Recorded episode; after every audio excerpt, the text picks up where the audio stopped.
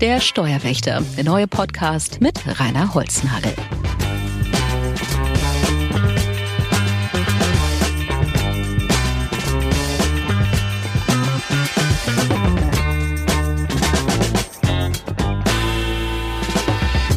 Herzlich willkommen, schön, dass Sie dabei sind und schön, dass Sie es geschafft haben. Sie haben den Steuerzahler-Gedenktag hinter sich gelassen. Seit dem 13. Juli arbeiten Sie nur noch für sich, rein rechnerisch natürlich. Bis zu diesem Tag ist alles an das Finanzamt und die Sozialkassen gegangen. Wir schauen uns gleich die Details zur Steuer- und Abgabenbelastung in Deutschland an. Gemeinsam mit dem Leiter des Deutschen Steuerzahlerinstituts Matthias Warnecke erklären wir die Datengrundlage für den Steuerzahler-Gedenktag. Außerdem bin ich zum Gespräch mit Christian Lindner verabredet. Er ist der Bundesvorsitzende der FDP und wir alle wissen, es ist Wahlkampf. Deswegen frage ich natürlich Herrn Lindner, wie sich die FDP vorstellt, die hohe Steuer- und Abgabenlast in Deutschland zu senken. Ein neuer Fall von Steuergeldverschwendung wird Sie heute genauso fassungslos zurücklassen wie mich. Es geht um ein Schiff, das niemand wirklich mehr gebrauchen kann. Also wird ein neues Schiff gebaut, das ebenfalls niemand wirklich braucht. Und das alles bezahlt natürlich von Ihrem Geld. Und zum Schluss werden wir mit der Steuerrechtsexpertin Dr. Isabel Glocke sprechen. Und hier geht es tatsächlich um Ihr Geld. Wir schauen mal, wo sich Steuern sparen lassen. Schön, dass Sie dabei sind. Ich freue mich auf diesen Steuerwächter. Herzlich willkommen.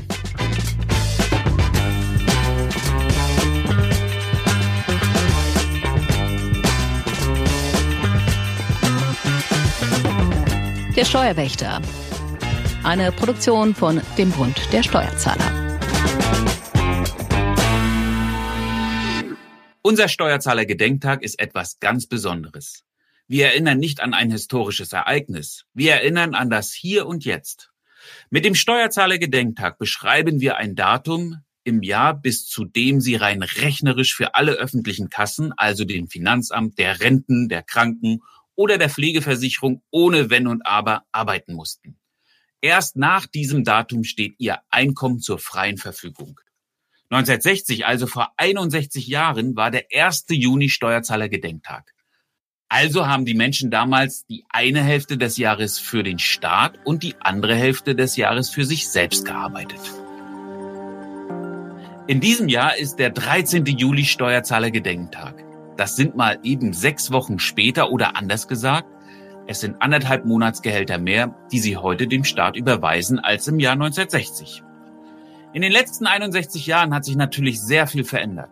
Was heute alles zur Belastung zählt und wie genau der Steuerzahlertag berechnet wird, das bespreche ich jetzt mit Matthias Warnecke. Er ist der Leiter des Deutschen Steuerzahlerinstituts und bei uns der Herr der Zahlen. Hallo Matthias. Hallo Renner. Der 13. Juli. Genau heißt das für die Steuerzahler, wie sieht die Quote aus? Also im Durchschnitt äh, bedeutet das eine Quote von 52,9 Prozent. Also knapp 53 Prozent des äh, verdienten Einkommens eines Arbeitnehmerhaushalts geht an den Staat. Und das ist natürlich eine happige Zahl.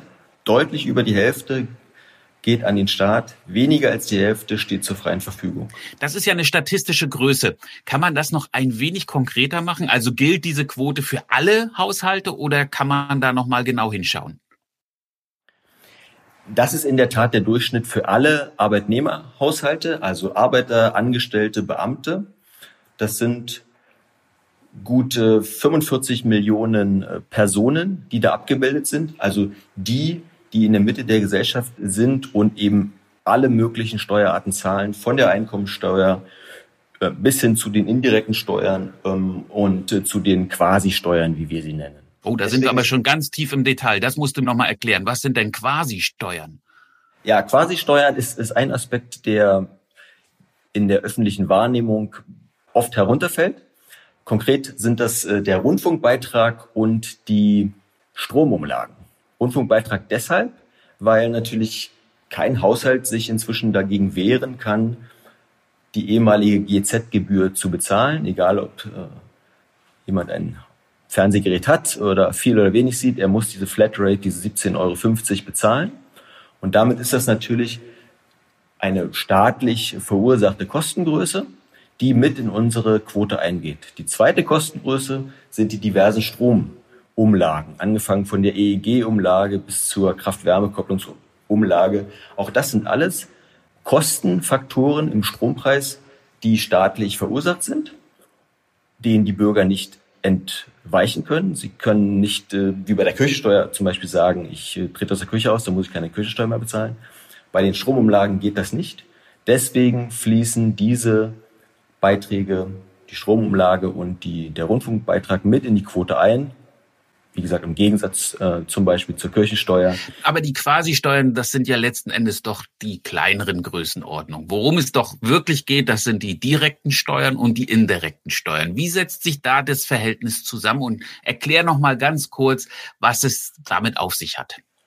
Ja, wenn wir durchgehen, äh, was mit dem Gehalt eines Arbeitnehmers passiert, dann äh, wird zunächst äh, die Einkommensteuer abgezogen. Das führt der Arbeitgeber dann an das Finanzamt ab.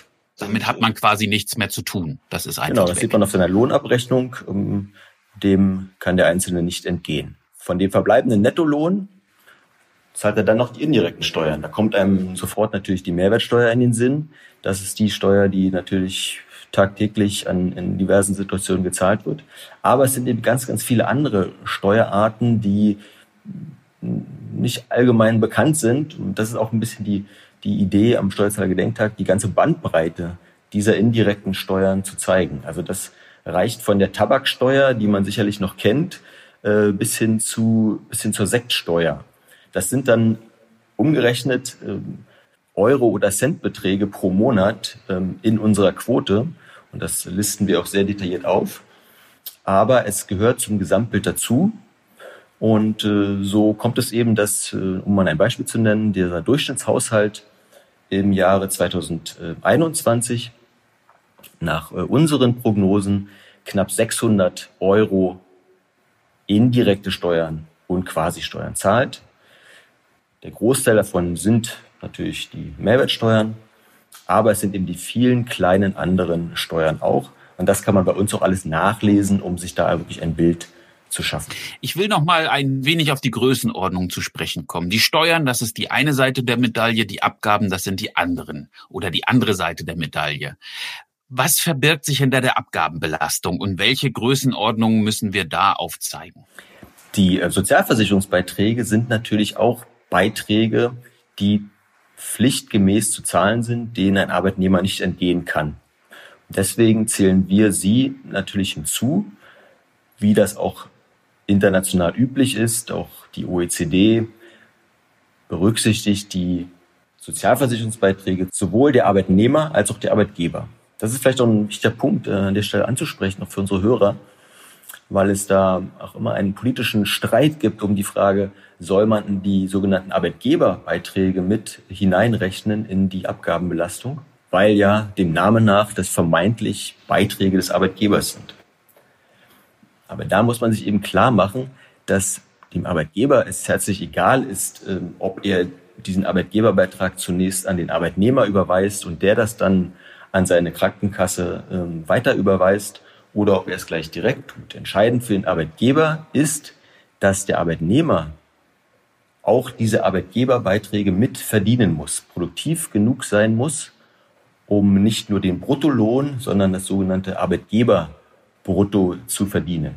Deswegen muss man die Arbeitgeberbeiträge mit hinzurechnen, sowohl auf der Abgabenseite als auch auf der Verdienst- oder Einkommensseite. Matthias, viele sehen ja den Steuerzahler-Gedenktag durchaus als wichtiges Symbol an. Andere wiederum üben Kritik.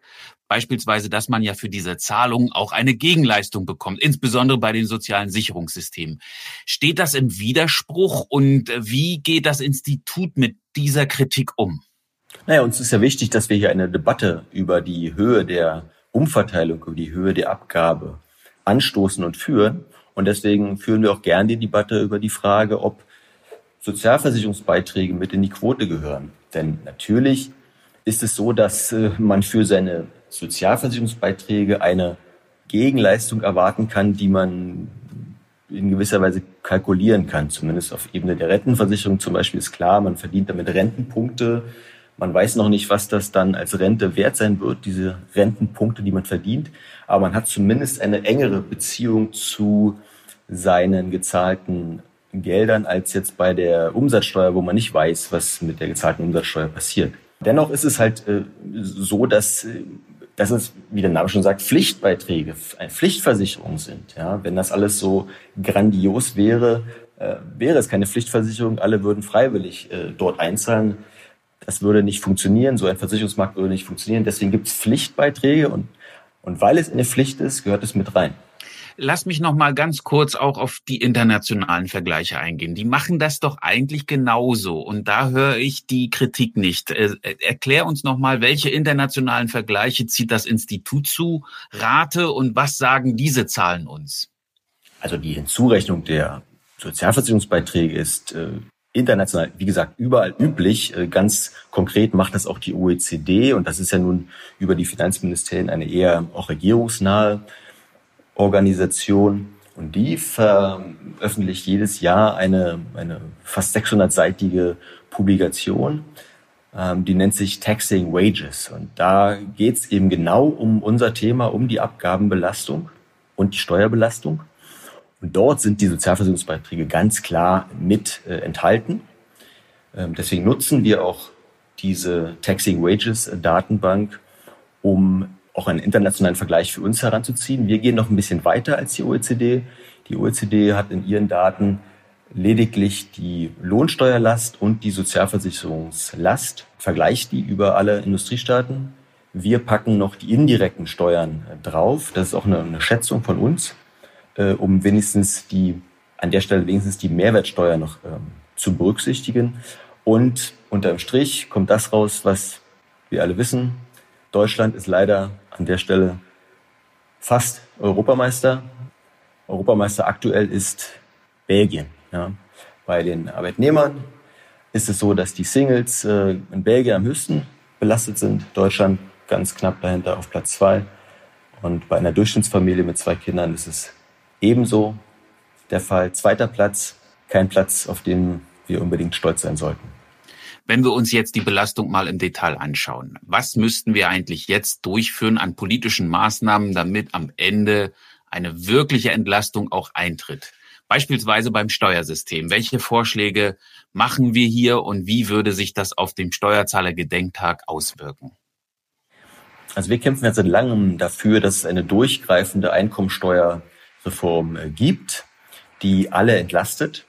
Wir haben da vor fünf, sechs Jahren ja einen Teilerfolg errungen, in dem äh, seitdem die kalte, sogenannte kalte Progression im Steuertarif berücksichtigt wird. Die Inflation wird da zugunsten der Steuerzahler berücksichtigt. Das hat schon dazu geführt, dass die Steuerlasten nicht ganz so stark gewachsen sind, wie sie sonst gewachsen wären. Das ist also ein Erfolg. Das ist ein wichtiger Erfolg für uns, für den wir auch der BDST und das Institut wirklich jahrzehntelang äh, gekämpft haben. Das wurde lange Zeit belächelt, verlacht, kleingeredet. Jetzt wird's getan und seit, seit 2016 regelmäßig. Ja. Das ist wirklich ein Erfolg, den hätten wir uns vor, vor sechs Jahren wirklich nicht ähm, träumen lassen. Aber das ist noch nicht das Ende der Geschichte. Äh, das ist, wie gesagt, ein Teilerfolg. Uns ist es wichtig, dass im zweiten Schritt der sogenannte Mittelstandsbauch äh, abgeflacht wird.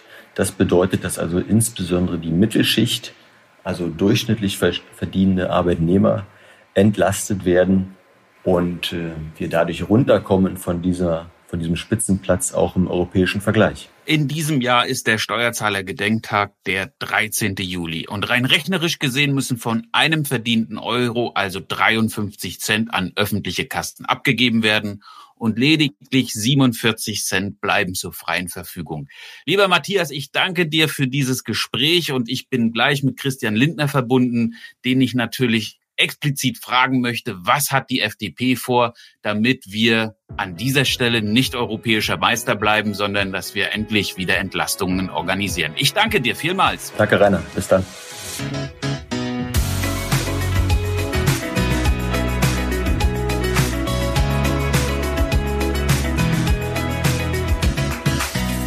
Unser Gast heute ist Christian Wolfgang Lindner.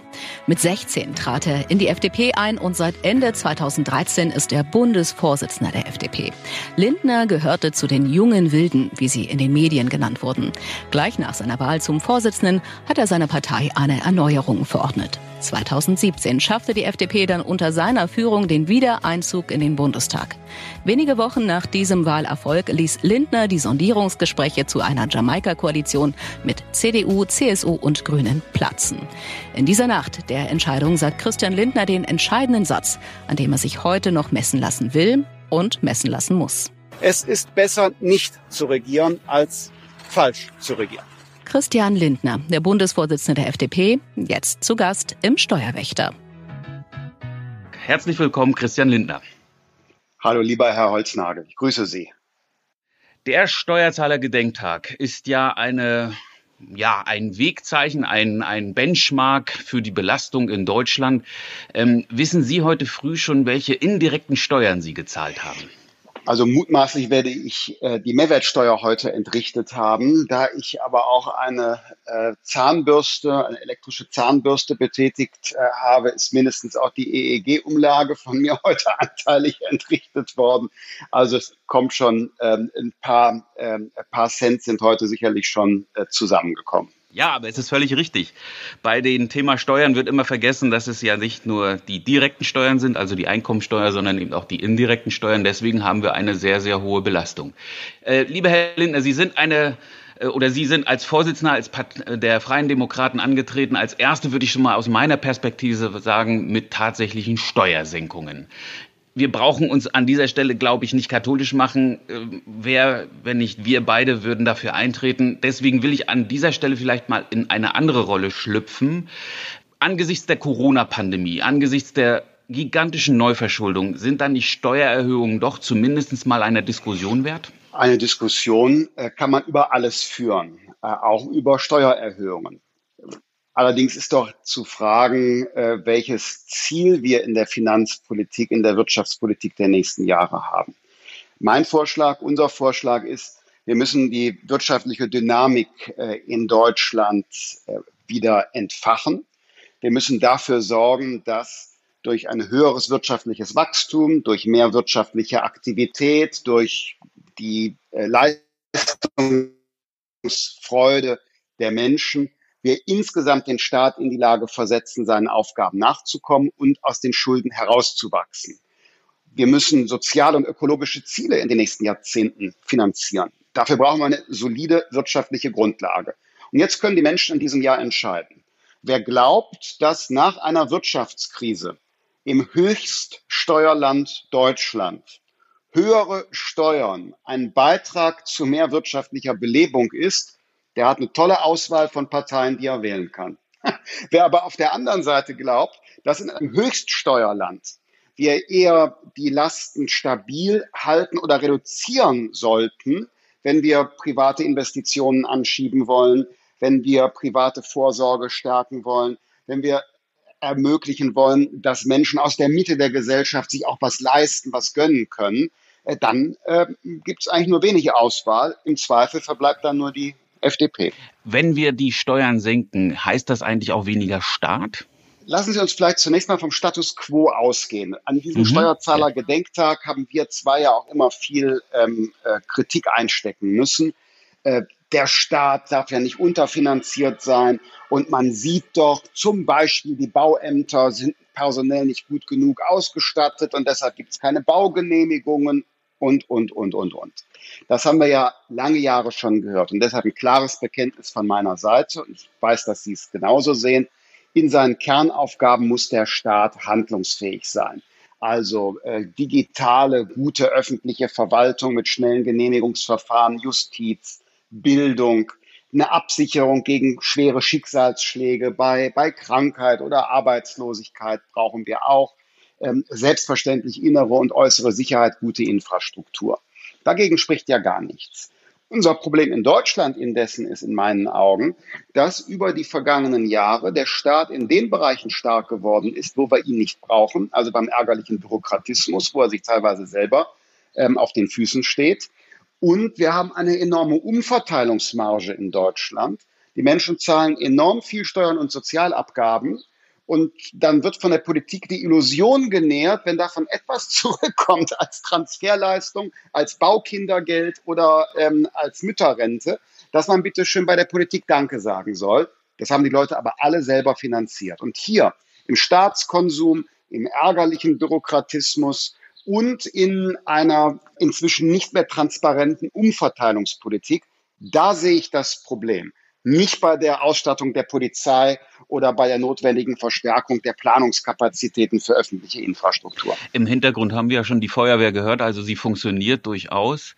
Was ich mich immer frage, und vielleicht ist das auch so, so eine Denkidee an uns beide, in dem Sinne, was müssen wir mehr tun, um nochmal deutlich zu machen, einerseits, was kostet dieser Staat und was bezahlen wir dafür. Für mich war der Steuerzahler Gedenktag und er ist auch weiterhin ähm, eigentlich auch ein Preisschild. Und mhm. viele Menschen zahlen sehr viel Steuern und Abgaben, aber stimmt auch die Leistung, die dahinter ja. steht. Und äh, darüber müssen wir eigentlich mehr diskutieren. Wie bekommen wir das hin, dass wir unaufgeregter und auch zielgerichteter mehr über die Leistungen des Staates und die Kosten dafür sprechen? Könnten Sie vielleicht zunächst einmal aus Ihrer Sicht, ich weiß, Schwarzbuch, Sie beschäftigen sich ja intensivst damit, wie würden Sie denn gegenwärtig die Leistungsfähigkeit des Staates beurteilen? Sie sind ja eben nicht wie ich als Parteipolitiker im Wahlkampf in der Versuchung, ähm, auch sofort äh, Vertriebsargumente zu wählen, sondern Sie sehen es ja mit noch, noch ein bisschen Distanz. Ich glaube, dass die Leistungsfähigkeit des Staates durchaus gegeben ist, hoch ist. Wir haben in der Pandemie gesehen, dass der Staat relativ schnell reagieren kann gerade am Anfang, natürlich auch mit vielen Schulden, aber dass sehr viele Entscheidungen bei einer unaufgeregten Überprüfung dieser doch sehr fragwürdig erscheinen. Maskendeals, Testzentren, ähm, bis hin zu den Wirtschaftshilfen, äh, die ja mit großem Pamburium angekündigt worden sind, teilweise gar nicht ausgezahlt worden sind und dass viele auch ähm, Hilfen bekommen haben, die sie eigentlich in der Höhe gar nicht brauchten. Das stellen wir im Nachhinein fest. Ich glaube, das ist die eine Seite der Medaille. Und die andere Seite der Medaille ist, dass wir immer mehr sehen, dass die Bürger skeptisch gegenüber dem Staat als solches werden, ihn aber dann wieder einfordern. Da bin ich manchmal, ehrlich gesagt, auch ein wenig ratlos, denn wir haben eine Staatsgläubigkeit zuweilen, die mich denn doch sehr erschreckt. Der Staat soll es richten, aber auf der anderen Seite, wenn es der Staat richtet, dann passieren Fehler, wo man eigentlich nur mit dem Kopf schütteln kann. Mhm. Und ähm, Sie haben ja das Thema Steuergeldverschwendung schon angesprochen. Wenn ich mit Verantwortlichen spreche, dann frage ich immer, würdet ihr das auch mit eigenem Geld finanzieren? Und je länger die Pause zum Überlegen ist, desto sicher kann ich mir sein, hier mhm. kommt ein Schwarzbuchfall zutage. Also die Verantwortung, die, das Bewusstsein für das Geld der Bürger, das glaube ich, wird immer weniger in der Politik. Aber das ist mein Eindruck. Ich weiß nicht, wie Ihrer ist. Mhm. Es wird sehr viel verteilt, ja. Also die vergangenen zehn Jahre ist eigentlich nur verteilt worden. Auch vor der Pandemie äh, wurden die Probleme in der Regel mit Geld gelöst. Wir hatten es auch. Äh, wir haben ja eine schwarze Null im Bundeshaushalt gehabt und trotzdem konnten alle möglichen Ausgabenwünsche realisiert werden. Auch innerhalb der Großen Koalition konnte Frau Merkel Frieden herstellen, indem sie einfach zusätzliches Geld auf den Tisch gelegt hat. Ähm, äh, bei Lichte betrachtet hätte Deutschland in den vergangenen Jahren vor der Pandemie hohe Milliardenüberschüsse erzielen müssen in den Haushalten und Sozialversicherungen, und zwar auf Dauer die wir hätten einsetzen können als Reserve, meinetwegen für Investitionen, aber sie sind oft genug eben in den Konsum, in die Ausweitung von Standards äh, gegangen. Mein Blick auf den Staat ist, wir zahlen einen hohen Preis, einen hohen Steuerpreis für diesen Staat. Und dennoch ist der Staat in seinen Kernaufgaben nicht so präsenz- und leistungsfähig, wie er sein sollte. Wir haben also eine doppelte Aufgabe vor uns in den nächsten Jahren, Herr Holzlagen. Eigentlich eine dreifache Aufgabe.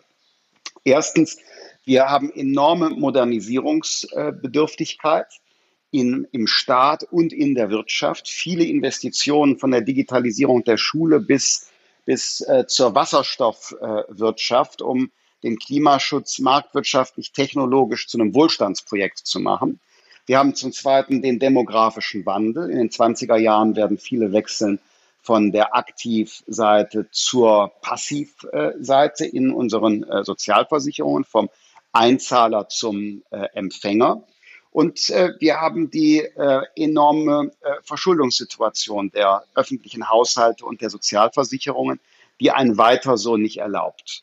Und das äh, ist für die Finanzpolitik jetzt eine der größten Herausforderungen, das miteinander zu verheiraten, ähm, diese drei unterschiedlichen Probleme äh, miteinander ähm, äh, zu versöhnen. Und äh, hier sind wir wieder beim Anfang des Gesprächs. Ich glaube, bin fest davon überzeugt, dass das nur dann gelingt, wenn wir den wirtschaftlichen Wachstumsmotor anwerfen und die Aktivierungsenergie, das ist eine gezielte steuerliche Entlastung, mindestens der Verzicht auf zusätzliche Belastungen. Das, was beispielsweise die Grünen vorschlagen, schon bei 100.000 äh, Euro den reichen Steuersatz von 45 Prozent vorzusehen, äh, das halte ich für völlig losgelöst von der betrieblichen Wirklichkeit, etwa im Mittelstand, wo ja die Einkommensteuer auch die betriebliche Steuer ist. Da treffen wir voll das Rückgrat derjenigen, die wir brauchen, äh, für zusätzliche Ausbildung und Arbeitsplätze, die in den 3D-Drucker und die Digitalisierung investieren müssen. Viele Parteien, die Grünen, aber auch die SPD, sie diskutieren ja mal so, dass reich immer die anderen sind. Und äh, ich habe den Eindruck, dass die Betroffenheit in der Bevölkerung oft gar nicht erkannt wird. Gerade wenn wir jetzt auch die Vermögensbesteuerung mal diskutieren, da wird immer noch mal ein Beispiel herangezogen des Einfamilienhauses am Rande von München, das mal vielleicht 300.000, 400.000 Mark gekostet hat und jetzt 1,5 Millionen Euro wert ist. Da wird vielleicht so ein bisschen die Sensibilität geweckt. Was mhm. wir feststellen als bunter Steuerzahler, und das ist vielleicht so ein bisschen wesensfremd, dass ähm, die Quellenbesteuerung, also so wie die Besteuerung immer gar nicht beim bei der Person selber ansetzt, sondern äh, viel früher. Der Arbeitgeber überweist die Steuern, die Banken überweisen die Abgeltungssteuern. Also man hat quasi gar nichts mehr mit Steuern zu tun. Das führt dazu bei, dass, glaube ich, das Bewusstsein der hohen Steuerbelastung gar nicht gegeben ist. Auch bei den Sozialabgaben. Hm, bei den Sozialabgaben. Man hat das äh, Arbeitgeberbrutto und beim Arbeitnehmer kommt der Arbeitgeberanteil, für den man aber ja auch arbeitet. Also der Arbeitnehmer muss ja auch für den Arbeitgeberanteil produktiv sein. Das wird gar nicht sichtbar. Eigentlich müsste man einen Brutto-Brutto-Lohn ausweisen. Was machen wir, wenn Sie jetzt Finanzminister oder Wirtschaftsminister oder beides zusammen in der nächsten Legislaturperiode sind? Was machen wir? Was, was können wir an dieser Stelle ändern, äh, um die Merklichkeit von Steuern zu erhöhen, damit eben jeder weiß, was er bei dieser Staatsfinanzierung wirklich beiträgt? Ich habe eine positive Botschaft äh, vorab, bevor ich ähm, die Frage beantworte. Nach meiner Erinnerung ist in den vergangenen Jahrzehnten noch niemals eine politische Konstellation gewählt worden, die äh, offensiv Steuererhöhungen ins Schaufenster gestellt hat. Also insofern wundert mich das, dass seitens der politischen Linken so ähm, hart über Steuererhöhungen gesprochen wird, weil die, die Menschen, die Mehrheit der Bevölkerung doch viel wirtschaftlich klüger ist, als manche denken. Da wird gesprochen über Steuern für die Superreichen, aber eine ganz große Zahl, ich behaupte eine Mehrheit in Deutschland, spürt instinktiv, Moment, gemeint ist der Betrieb, in dem ich meinen sicheren Arbeitsplatz habe, wo ich selber die Investitionsnotwendigkeiten der nächsten Jahre sehe und wo ich auch möchte, dass genug Gewinn geschrieben wird. Dann gibt es nämlich auch was zu verteilen bei anstehenden Tarifverhandlungen. Und ähm, nun ähm, zum, zum äh, Kern Ihrer Frage. Ähm, ich glaube, wir müssen offen darüber sprechen, wie die Finanzlage des Staates ist, wer welche Beiträge leistet und dass es in unserem Land mit der Ausnahme vielleicht von Google, Amazon, Apple und Facebook niemanden gibt, der zu wenig bezahlt. Äh, wir können darüber diskutieren, ähm, wie die notwendige Entlastung sich verteilt, also wo sie dringlicher ist. Ich denke an den Mittelstandsbauch ähm, ähm, oder auch beispielsweise der Transferentzug, wie das so technisch heißt, bei Hartz-IV-Empfängern, die sich etwas dazu äh, verdienen wollen, ab einer bestimmten Größenordnung. Da haben wir enorme Belastungen. Aber ähm, dass jemand in Deutschland zu wenig zahlt, abgesehen von den genannten äh, Konzernen, das sehe ich nicht und die Debatte muss man dann führen. Ist es denn nicht sinnvoll, wenn wir schon über eine Mindestbesteuerung auf Konzernebene sprechen, dass wir auch über eine Maximalbesteuerung reden? Ich sehe in Ihrem Wahlprogramm die Schuldenbremse 2.0 und auch eine Begrenzung der Belastung der Bürger.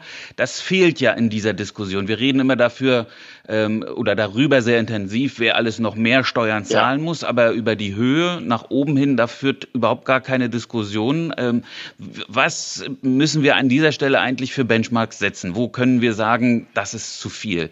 Also aktuell, um es nochmal in Erinnerung zu bringen, wir sind ja jetzt mit dem 13. Juli mit einer Quote von 52,9 Prozent, also über die Hälfte des Einkommens müssen die Arbeitnehmerinnen und Arbeitnehmer abgeben. Ist das noch frei?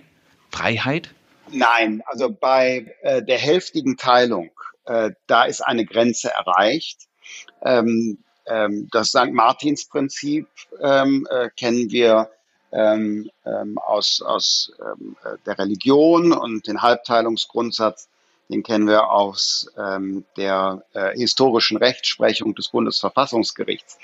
Ich, äh, Ihre 52 Prozent haben einen sehr plakativen äh, Charakter, beziehen ja auch andere Abgaben äh, mit ein, indirekte und direkte äh, Steuern. Das hat gewiss ähm, ein, eine hohe äh, kommunikative äh, äh Kraft und ist auch sicherlich eine äh, notwendige, äh, ein notwendiges Alarmsignal. Wenn ich mich allerdings nur jetzt mal auf die äh, direkten Steuern beziehe, so haben wir im Unternehmenssteuerbereich jetzt ja schon einen Satz von 48,34 Prozent. Das ist der ausgeschüttete Gewinn einer Kapitalgesellschaft, nachdem er versteuert worden ist beim einzelnen, bei der einzelnen Steuerbürgerin, beim Steuerbürger. Der wird ja betrieblich in Anspruch genommen und dann noch individuell. Das heißt, da sind wir bereits nahe an der hälftigen Teilung des Einkommens, auch bei direkt zu entrichteten Steuern bei den Menschen. Äh, übrigens ist das ein höherer Steuersatz als der, der auf äh, Erwerbseinkommen anfällt, weil ich manchmal sogar von den CDU-Kollegen höre, dass es ja nicht sein kann, dass Einkünfte aus Kapital geringer besteuert werden als die aus Arbeit. Also mindestens äh, bei der Unternehmensausschüttung der Dividende ist das nicht der Fall. Das ist höher in Anspruch genommen. Und hier gibt es äh, keinen Spielraum für eine Steuererhöhung, wenn wir äh, unsere Wettbewerbsfähigkeit und die Investitionsfähigkeit unserer deutschen Betriebe nicht vorsätzlich beschädigen wollen. Ähm, um, um das nochmal richtig zu stellen, weil im Hintergrund läuten bei Ihnen die Kirchenglocken. Die Kirchensteuer ist in dieser Berechnung nicht mit einbegriffen. Sie ist ja insofern ein bisschen freiwillig, deswegen haben wir sie außen vor gelassen. Und was die Abgeltungssteuer angeht, da muss ich auch mal feststellen, da wird eine Diskussion geführt, die völlig befreit von Wissen ist. Ja. Und insofern wollen wir mit diesem Podcast auch ein wenig mehr dazu beitragen, auch Wissen in die steuerliche Debatte einzuführen, denn das ist, glaube ich, die Grundlage von guten und weitsichtigen Entscheidungen. Ja, und auch verteilungspolitische Fragen darf man ja auch mal ansprechen.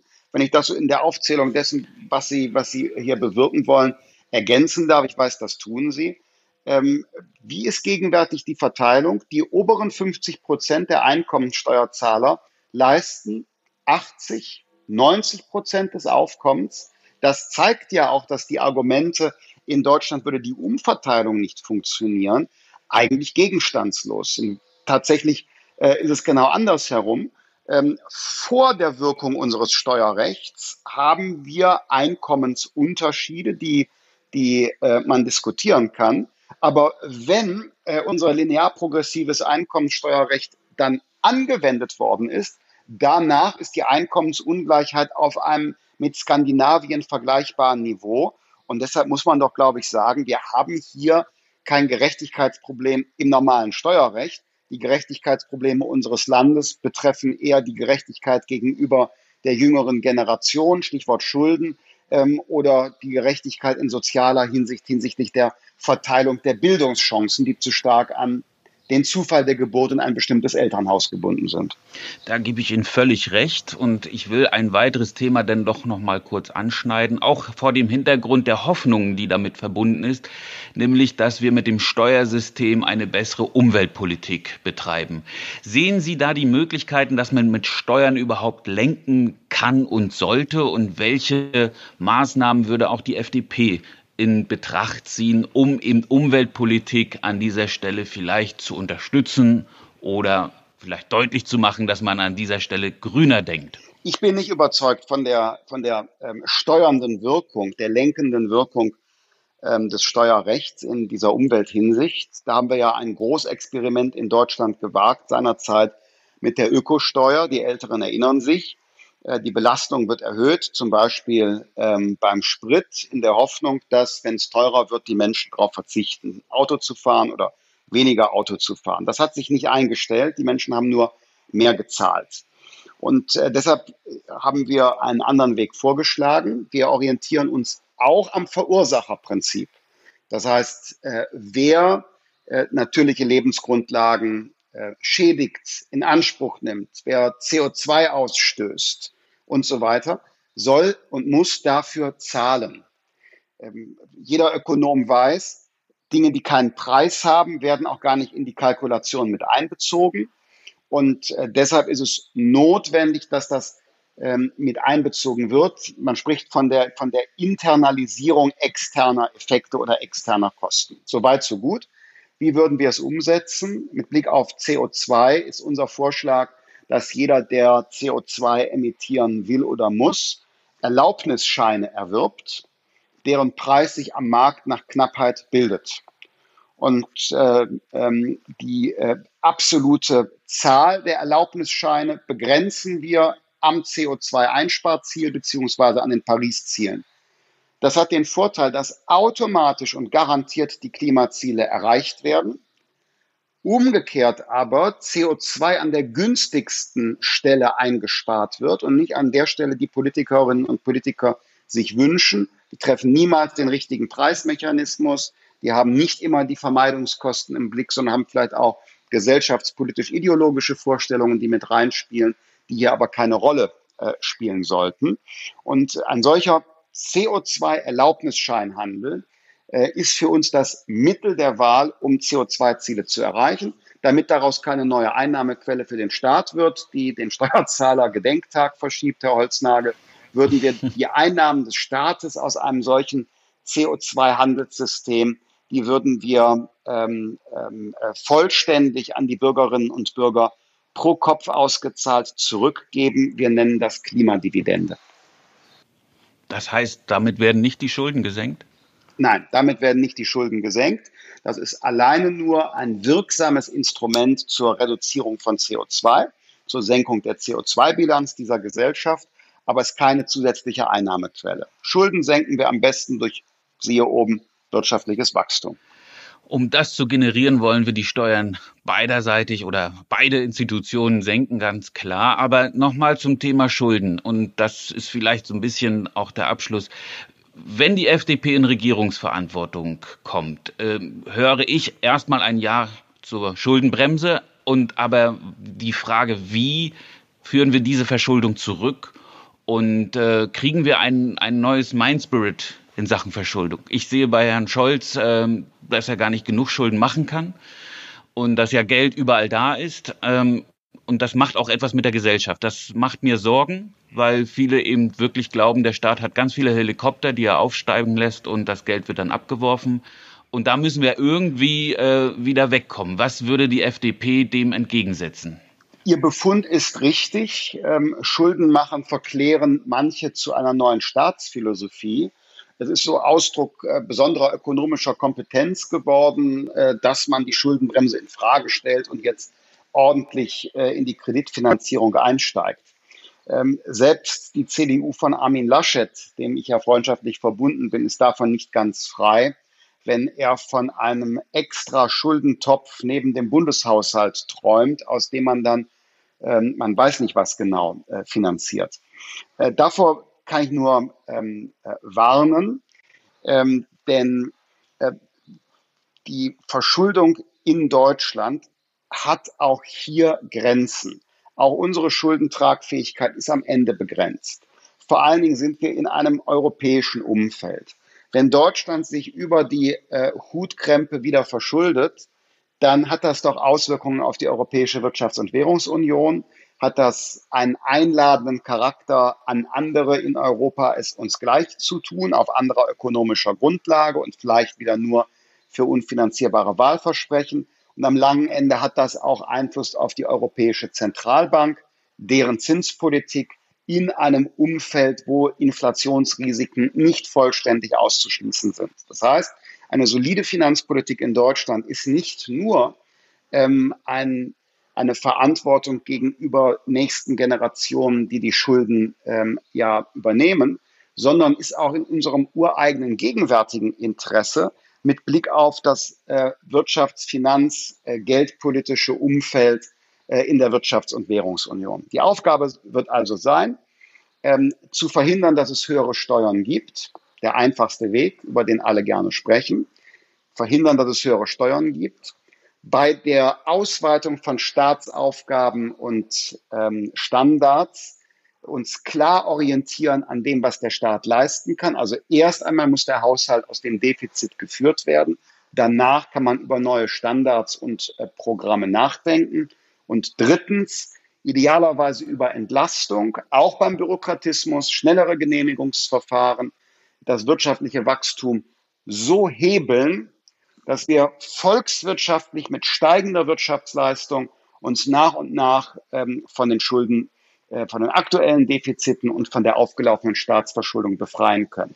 Das ist kein Voodoo, sondern das entspricht in der Tendenz auch den Empfehlungen des Internationalen Währungsfonds für Deutschland, die es für möglich halten, dass wir uns in wenigen Jahren von den pandemiebedingten Schulden trennen können, wenn wir bei stabilen Staatsaufgaben wieder einen ordentlichen Wachstumspfad zurückgewinnen. Welche Ausgaben müssen in der nächsten Legislaturperiode absolute Priorität haben und auf welche wollen Sie verzichten? Bildung ist eine Schlüsselaufgabe. Äh, das ist eine Gerechtigkeitsfrage, aber gleichzeitig auch eine wirtschaftliche Frage. Ähm, überall kann man über Einsparungen nachdenken. Äh, Bildung sollte der Bereich sein, den wir ausnehmen äh, von jeder Kürzungsdebatte. Im Übrigen bin ich der Meinung, dass alleine schon der Verzicht auf neue Aufgaben, der Verzicht einmal einige Jahre auf neue Standards und einfach nur der Fokus auf Finanzierung der bestehenden Aufgaben und wirtschaftliche Prosperität, dass uns das schon enorm weiterbringen könnte. Denn oft genug sind es ja die Politikerinnen und Politiker, die das Geld schneller verteilen wollen, als die Menschen es in der Lage sind zu erwirtschaften. Dann wäre die Verkleinerung des Bundestages schon mal ein guter Anfang, oder? An uns scheitert es nicht. Ich habe eine abschließende Frage. Welche Steuern zahlen Sie gern? Das äh, kommt drauf an. Ich zahle gern die Mehrwertsteuer für ein schönes Abendessen mit meiner Partnerin. Sehr gut. Aber, aber das ist das nicht die Steuerart. Ist, ist nicht die Steuerart, sondern der Anlass, der mich begeistert. Ja, ja gut, aber es ist sehr viel kumulativ. Da ist ja gegebenenfalls ja. noch äh, diverse Verbrauchssteuern, die mit Genuss ja. etwas zu tun haben dabei. Also insofern habe ich jetzt ein Bild vor Augen, wo ich doch sage, dieses Gespräch endet sehr positiv. Ich danke Ihnen vielmals äh, wünsche Ihnen und uns Steuerzahler, dass Sie ähm, Ihre Vorstellungen auch wirklich umsetzen. Und in einem Jahr hören wir uns wieder und dann schauen wir mal, was davon wirklich in Wirklichkeit geworden ist. Ich bin da. Danke Zusage. Ihnen, lieber Herr Lindner. Bis dann.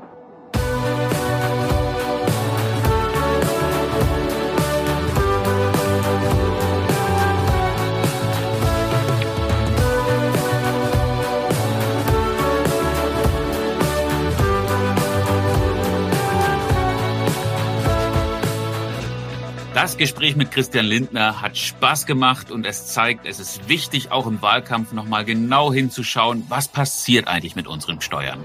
Ich fasse mal zusammen. Auch international gesehen sind wir mit dieser Belastung trauriger Spitzenreiter. Nur in Belgien werden die Bürger noch höher belastet. Was wir nach der Bundestagswahl am 26. September brauchen, sind Steuerentlastungen. Bei den Steuern muss eine Reform der Einkommensteuer durchgeführt werden. Gerade die Mitte muss entlastet werden. Die komplette Soli-Abschaffung darf auch nicht auf die lange Bank geschoben werden. Was nicht vergessen werden darf, das sind die Verbrauchssteuern.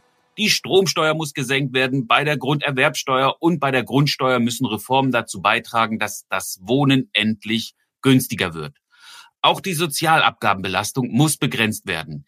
Ich gebe zu, das ist wirklich ein harter Brocken. Wir werden um eine Reform der Rente nicht herumkommen.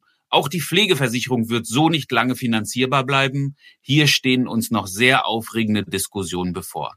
Das Ziel muss sein, dass der Steuerzahlergedenktag früher im Jahr stattfindet. Es muss gelingen, dass mindestens die Hälfte unseres Einkommens auch wirklich für uns zur freien Verfügung steht. Die Steuerverschwender des Monats. Wir gehen zurück in das Jahr 1972. Das Deutsche Schifffahrtsmuseum in Bremerhaven bekommt ein Segelschiff geschenkt.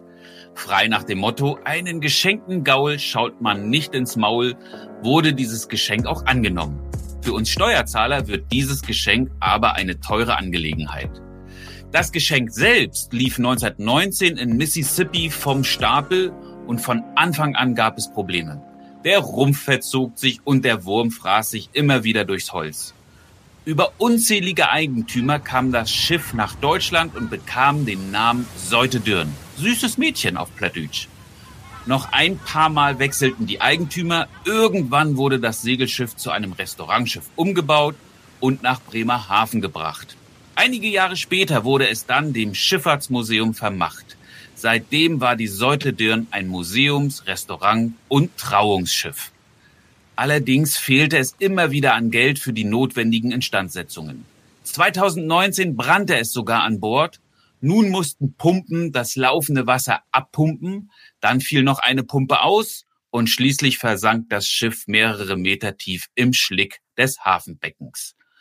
Da Bremens Finanzsenator eine Sanierung aus nachvollziehbaren Gründen ablehnte, beschloss der Stiftungsrat des Museums im Oktober 2019 den Rückbau des Schiffes. Andersrum gesagt, dieses Schiff sollte abgewrackt werden. Doch wie durch ein Wunder beschloss einen Monat später der Haushaltsausschuss des Deutschen Bundestages bis zu 46 Millionen Euro für einen Nachbau der Seute Dürn bereitzustellen. Hurra! Es gab noch einen obendrauf, denn die Bundesrepublik verlangte keinerlei Beteiligung von Bremen selbst. Diesem millionenschweren Geschenk aus Berlin konnten in Bremen und Bremerhaven viele nicht widerstehen und pochten nun auf den Nachbau. Später stellte sich heraus, die Bundesmittel würden nicht ausreichen, um eine Sanierung bzw. einen Original-Holznachbau zu finanzieren. Dies kam im Rahmen einer Variantenprüfung heraus. Die Mittel reichten demnach nur für ein Stahlschiff. Daher hat man sich dann spontan dazu entschlossen, nicht die Seute Dirn nachzubauen, sondern die Najade nachzubauen. Ein Stahlschiff, das irgendwann mal in Bremerhaven gebaut wurde, aber überhaupt keine Bindung zu der Stadt hat. Das Projekt wurde also den Mitteln angepasst. Mit Sinnhaftigkeit hat das wiederum nichts zu tun. Halten wir fest, hier wird sehr, sehr viel Geld versenkt. Ich glaube, gerade in der Corona-Zeit hätten wir das Geld viel sinnvoller einsetzen können, als irgendwelche Schiffe nachzubauen.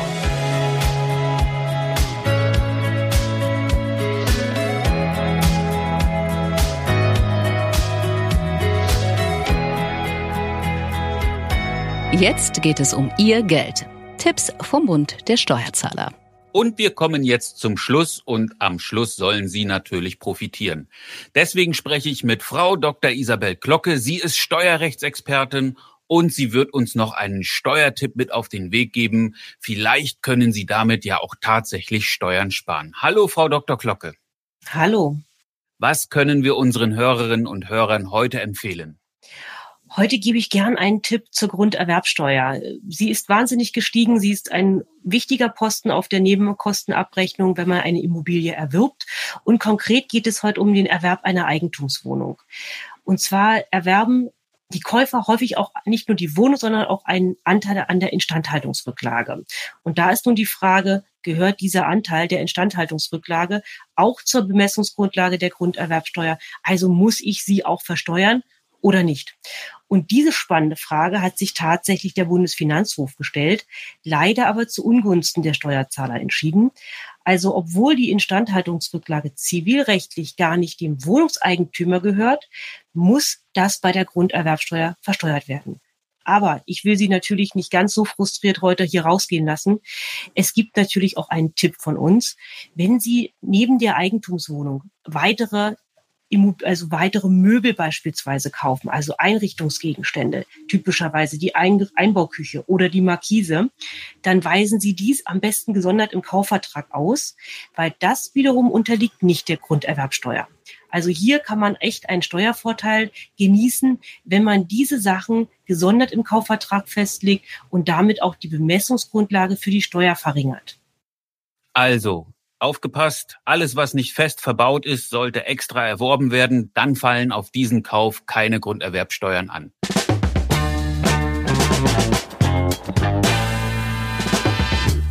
So, das war Ihr Steuerwächter für heute. Ich danke Ihnen für Ihre Aufmerksamkeit. Schön, dass Sie dabei waren. Und ich würde mich auf jeden Fall über ein Feedback freuen. Schreiben Sie mir, senden Sie mir ein Foto, egal was, wir lesen es, wir schauen es an und Sie erreichen uns unter podcast.steuerwächter.de und Wächter natürlich mit AE geschrieben. Herzlichen Dank für Ihre Aufmerksamkeit. Bleiben Sie gesund und bis zum nächsten Mal. Ihr Rainer Holznagel.